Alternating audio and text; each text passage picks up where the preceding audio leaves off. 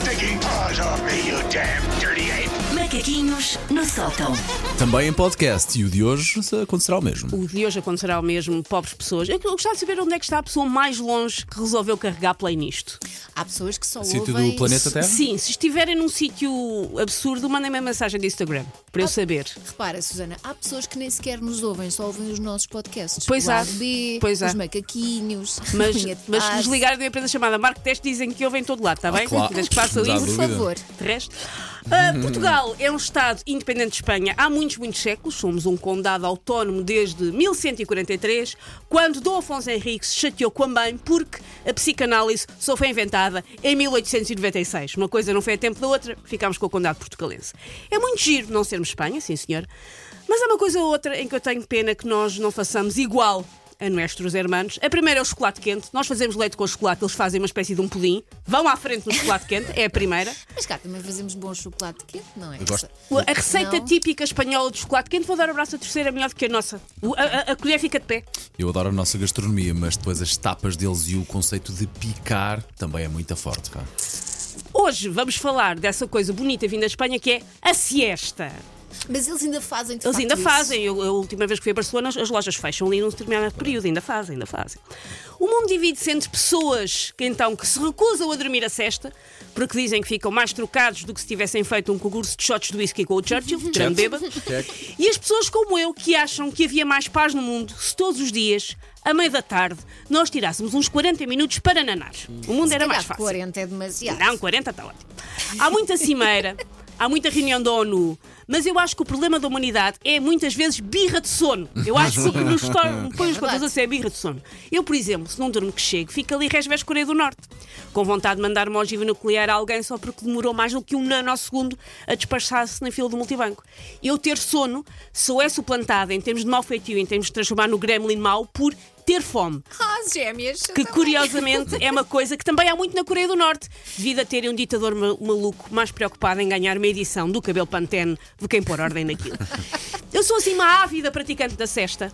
Este fim de semana pratiquei no sábado, pratiquei no domingo. Eu treino. Eu sou uma pessoa pá, ao se houver olímpicos. Ganhavas as Olimpíadas. Se houver olímpicos, eu estou lá. Por isso, mas não é só ao fim de semana. Se vocês me ligarem numa quarta às três da tarde eu res- responder mais torta que o membro de uma turma universitária e me perguntarem, estavas a dormir? E eu responder, não, achas? Eu estava a dormir. Eu estava de. A quantidade de vezes que eu sou acordada por telefonemas de trabalho na semana e digo que não estava a dormir e estava, é muito, é muito alta. Eu estava não só a dormir, como estava a ressonar e a babar a almofada do meu sofá com o computador ao colo. Por isso vamos todos disfarçar. Nossa por favor. Mariana Pinote está contigo. Susana, estou contigo na siesta e viva lá a siesta. E depois Viva. cheio de pontos de exclamações. Tem, tem que haver uma música viva Mas lá quando siesta. estás Estou a tratar disso, estou a tratar disso. sem querer. Eu, eu, eu aprendia, eu às vezes estou a trabalhar e tenho muito sono. E eu aprendi que ceder a esse sono e dormir tipo um quarto de hora e depois acordar fresca é melhor é verdade. do que tentar lutar contra aquela sensação e à hora de ir buscar o João à escola eu sinto que não fiz metade das coisas que devia ter feito. Então aprendi a ceder. O, o meu gato vem ter comigo, o meu gato sabe em que posição é que se deve pôr, tipo, de almofada para dormir a cesta, e lá vamos os dois. Aliás, vocês sabem aquelas pessoas que adormecem em todo o lado. Eu adormeço em todo o lado e a todas as horas. Tenho um dom.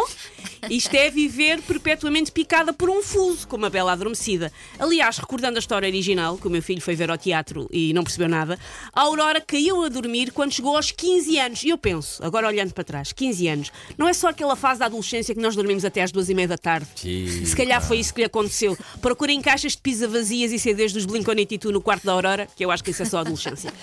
Ahm, para os fãs de cesta, ah, sobretudo ao fim de semana, nós sabemos que dormir à tarde, nesta altura do ano do inverno, é jogar uma perigosa roleta russa. É verdade. É que uma boa cesta é aquela que nós acordamos sem saber se passaram 15 minutos ou duas semanas e meia. Se só cochilámos ou se entretanto já somos avós e o Guilherme Leite já é Presidente da República.